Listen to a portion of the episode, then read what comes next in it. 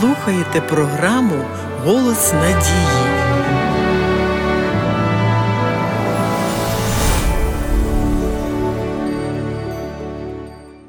Багатьом із нас відоме польське прислів'я, що занадто, то не здраво. Напевно, і без перекладу зрозуміла думка, що навіть дійсно потрібна і корисна річ, якщо вона використовується неправильно чи не за призначенням, стає невідповідною. Цей принцип діє у всіх сферах життя, і в тому числі і в релігії. Знайомлячись із життям і діяльністю Христа, ми неодноразово зустрічалися з тим, як священники та фарисеї того часу звинувачували Ісуса в порушенні суботи. Перед ними знаходився сам володар суботи, її творець, а вони йому розтлумачують, що слід робити в суботу, а що не слід. Релігійні керівники перетворили суботу в безліч вигаданих заборон і дійшли до того, що і зцілювати у той день не дозволяли. Для чого це робилося? Щоб таким чином підкреслити свою псевдорелігійну активність. Але коли це стосувалося їх особисто, то Ісус запитує лицеміри, хіба ж не відв'язує кожен із вас у суботу свого вола чи осла від ясел і не веде напоїти? Але що тут дивуватися, якщо через 300 років після того, як звинувачували Христа, вже тепер християнські єпископи пішли тим же шляхом під гаслом недільного дня, переслідували тих, хто дотримувався суботи. На сході, і в тому числі і в Константинополі, довгий час були шановані обидва дні: субота, як пам'ятник про створення світу, а також і неділя. А згодом постановам почали надавати більшого значення ніж заповідям Божим. Римська церква дуже рано припинила святкування суботи. Через 300 років після Воскресіння Христа вперше на церковному соборі було вирішено зовсім скасувати суботу Господню. Це було у 364 році на Лаодикійському соборі, канон 19.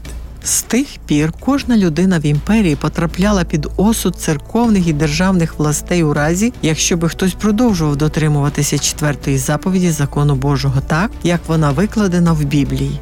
Лаодикійський собор заборонив християнам святкувати суботу. Після цього ще були укази імператора Феодосія 368 і 386 років, які ще більш жорсткіше вимагали встановленого ними святкування недільного дня тижня. Цілком очевидно, що в цьому винен не день, а ті, котрі намагалися утверджувати свою владу за допомогою насильства. Не заглядаючи в історію, можна скільки завгодно переконувати, що цю переміну зробив Христос. Але у Біблії підстав для цього просто не існує. Видання указів про святкування першого дня тижня було державно-церковним законом Римської імперії, в якому поєдналися головні інтереси держави і церкви. Ніхто не повинен помилятися з цього приводу. Було б зовсім неправильним робити висновок, ніби за давністю часу, раз уже так сталося, раз уже традиція прижилася то від цього вона буцімто стала правильною. Потрібно враховувати, що така переміна пройшла через темні середні віки, коли людям під страхом смерті не дозволялося мати в себе Біблію, і таким чином їх позбавили можливості вільно вибирати кому служити. Проте ні ті іудеї, що звинувачували Христа у порушенні суботи, ні ті, що в наступні віки державними указами змінили четверту заповідь Божого закону, не можуть применшити значення суботнього дня тому, що Бог від самого початку визначив цей день як пам'ятник створення світу. А людська постанова, наскільки давньою вона б не була,